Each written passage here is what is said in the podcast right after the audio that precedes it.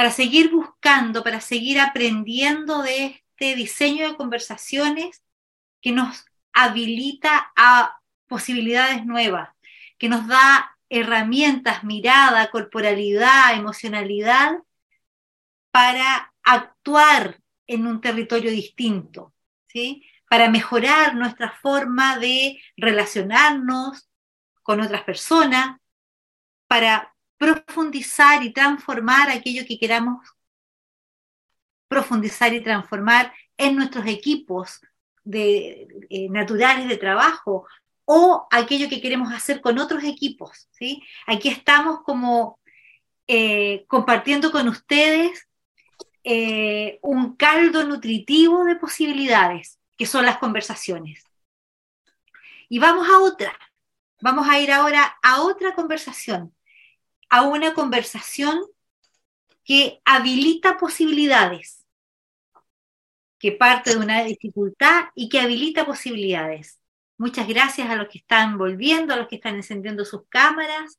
Eh, nos importa mucho que estemos todos en sala para, para que nadie se quede sin estas posibilidades, sin estas, sin estos. Ahí tenemos doble. A, a Daniela la tenemos doble, muy bien. Tenemos otro alumno más en sala, perfecto, bienvenido o bienvenida, no, no alcanzo a darme cuenta. Preciosura. Muy bien. Vamos entonces a una conversación, fíjense muy bien, para habilitar posibles conversaciones. Es decir, me doy cuenta dónde está la dificultad, me doy cuenta cuál es el problema que tengo, sé que tengo que pensar en, coordinar acciones con otros, sé que puedo diseñar, sé que puedo buscar vínculos con otros espacios, ¿ok? Pero me encuentro con una dificultad. Y es que hay ciertas personas con las que me cuesta conversar entonces, claro, tengo que ir y, abrir espacios conversacionales por allá o por acá, con este equipo, con el otro. Uy, pero me llega a doler la guata un poquito porque, porque me doy cuenta que tengo dificultades con esa persona o con esta otra. Y ahí estoy, como empantanada.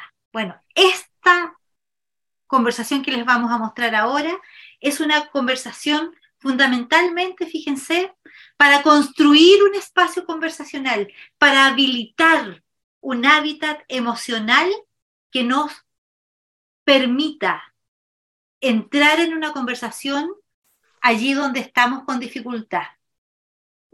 Aprender a construir conversaciones con aquel que no puedo, que no puedo conversar en la familia, en el ámbito eh, de, la pareja, en el ámbito del trabajo, ahí, allí donde me cuesta habilitar conversaciones, donde, ay, me, pasan cosas y, y me empiezo a dar cuenta que me surgen dificultades para conversar con el otro o con la otra.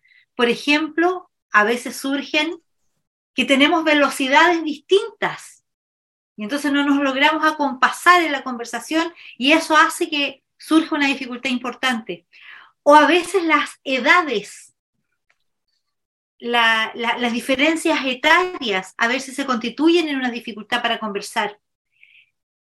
A veces las pantallas, la digitalidad, no nos, no nos, permite. Otras veces lo facilita, pero otras veces impide la conversación las diferencias de cultura, puesto que entendemos el mundo en la cultura en que estamos, cuando habitamos o somos de diferentes culturas. Eh, a veces nos cuesta llegar a, hacer una conversación con otro. La dispersión. Empezamos a conversar de ay y terminamos eh, hablando de cualquier cosa. La dispersión también puede ser una dificultad. Emociones distintas, la negatividad en las emociones, ¿sí? Ah, no, sí, pero, no, es que no se puede. A veces la negatividad emocional nos genera dificultades. Bueno, y pueden haber muchas otras más que quizás ustedes, pensando, identificando personas o situaciones particulares, pueden identificar dónde está la dificultad. Y entonces aquí lo que vamos a hacer es pensar en cómo avanzar y salir de esa dificultad a buscar un espacio conversacional distinto. Decía yo hace un minuto atrás, a generar un espacio emocional, a generar, fíjense, protocolos conversacionales que nos habiliten esta posibilidad. Esta, esta, esta dificultad conversacional, les quiero advertir, suele tener dos caras. No es tan solo el otro con el que no puedo conversar una dificultad. Suele tener también esa dificultad otra cara, que soy yo misma. Entonces también me tengo que preguntar, wow, ¿y cuál será mi aporte en esta dificultad que estamos teniendo? ¿Sí? Porque no es tan solo el otro, porque, ok, tengo la dificultad con el otro, pero soy yo quien tiene la dificultad también. ¿Cuánto estaré haciendo yo para sostener esa dificultad, capaz que esté sin querer profundizando una brecha? Entonces aquí otra vez, mirar la dinámica, mirarme para ver de qué manera me puedo hacer cargo. En esto de habilitar el territorio para conversar con el otro, entonces, un elemento central, central, centralísimo, es algo que una de las competencias fundamentales que hemos ido recorriendo en todo este diplomado y en, al cual le ponemos mucho énfasis, que es la escucha. Pero esta escucha que no es tan solo te oigo, ¿sí? sino que esta, esta escucha profunda donde escucho tu inquietud, donde escucho quién eres, donde escucho el ser humano que eres y desde esa posibilidad de escucharte quién eres, te asigno un lugar de dignidad y de respeto. Esos elementos, elementos y condición sine qua non para abrir posibles conversaciones, legitimar al otro, legitimar a la persona con la que estoy teniendo la dificultad de conversación. Eso me da o me pone a mí en un lugar emocional y en un lugar de juicio respecto de quién es el otro distinto. Cuando logro moverme de... Em, cuando logro moverme de esta sensación de que de desprecio un poquito por el otro, eso me aleja más. Por lo tanto, estoy mostrando condiciones previas para habilitar el espacio. Primero, reconocer dónde estará la dificultad conversacional. Luego, abrirme a que no es, no es tan solo una dificultad que radica en el otro, sino que tiene dos caras, el otro y yo. Aunque a veces me cuesta reconocer y mirarlo. Otra parte importante es eh, ponerme con una escucha, como hemos aprendido acá, ¿verdad? Voy a decirlo así, una escucha ontológica donde no tan solo oigo al otro, sino que escucho lo que trae y abro desde allí un espacio de legitimidad y de respeto por el otro. De manera de que la, la escucha se transforma en la clave. Otra clave para abrir el espacio de la conversación es combinar proposición e indagación. ¿Se acuerdan que esto lo vimos también? Miren cómo estamos trayendo. Proposición e indagación. Te escucho, indago en ti, hago una proposición también y voy, voy haciendo esta conversación. Y otra clave es la emocionalidad, el respeto como base ética, pero también una emocionalidad de apertura, una emocionalidad que eh, me permita también habitar en la ambición de que podemos construir una relación, una conversación distinta. Una emocionalidad que me, me conecte con la ambición y con la, y, con la, y con la proyección que podemos hacer juntos o juntas. Riesgos de esta conversación. Que estoy en la conversación y me piso la cola y empiezo a, a acusar al otro. Ah, no, pero es que no podemos conversar porque tú siempre estás viendo la pantalla y yo te hablo y estás tú todo el rato ahí con la pantalla. Y entonces por eso es que no podemos conversar. Riesgo. Otro riesgo, no escuchar.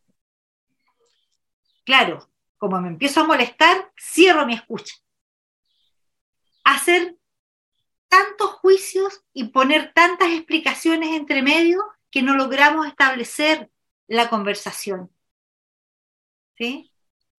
Y otro riesgo es que abrimos una conversación, pero no generamos el centro de la conversación, que es generar un protocolo de conversación. Y un protocolo de conversación lo definimos generando una, un acuerdo de cómo queremos hacer las conversaciones entre nosotros. Un protocolo conversacional va a tener en acuerdo, por ejemplo, ok, cuando nos sentemos a conversar, vamos a dejar los teléfonos o los computadores, dependiendo, cerrados, de manera de tener toda la atención entre nosotros. Cuando nos sentemos a conversar, vamos a estar en una emocionalidad de apertura.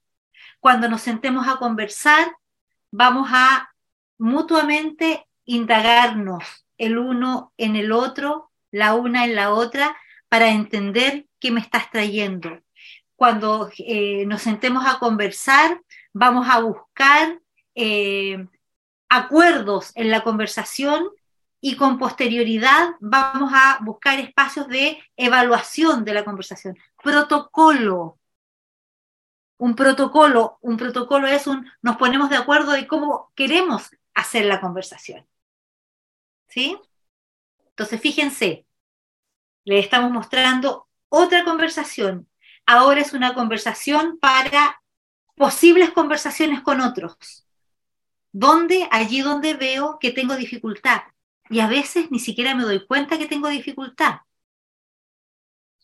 A veces estoy teniendo como una relación extraña, no estamos llegando a resultados y no, no nos damos cuenta que lo que nos está pasando es que estamos teniendo dificultades para conversar, porque no estamos, no estamos siendo capaces de abrir esos espacios donde eh, tenemos diferencias, miramos las cosas desde un lugar distinto, o tenemos tantas conversaciones privadas unos de los otros que estamos actuando en mundos distintos en vez de estar construyendo un mundo en conjunto.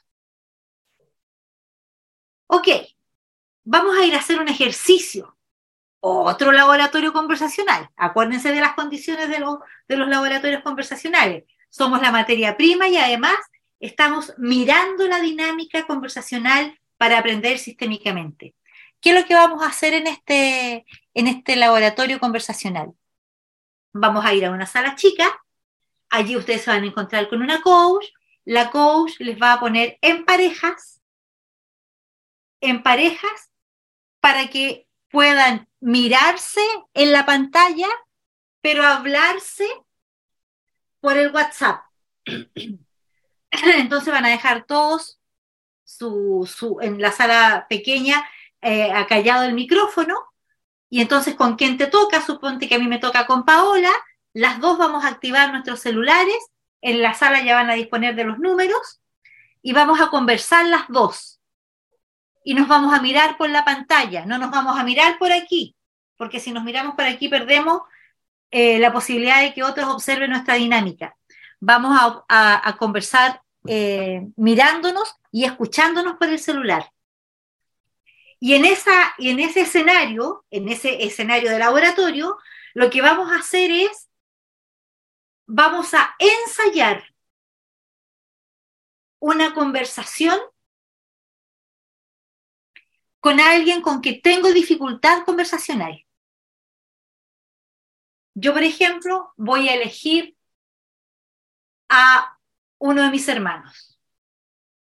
Entonces, empiezo a dialogar con Paola, pero ya haciendo el juego de que Paola no es Paola, sino que es mi hermano. Y empiezo a generar la conversación. desde mí.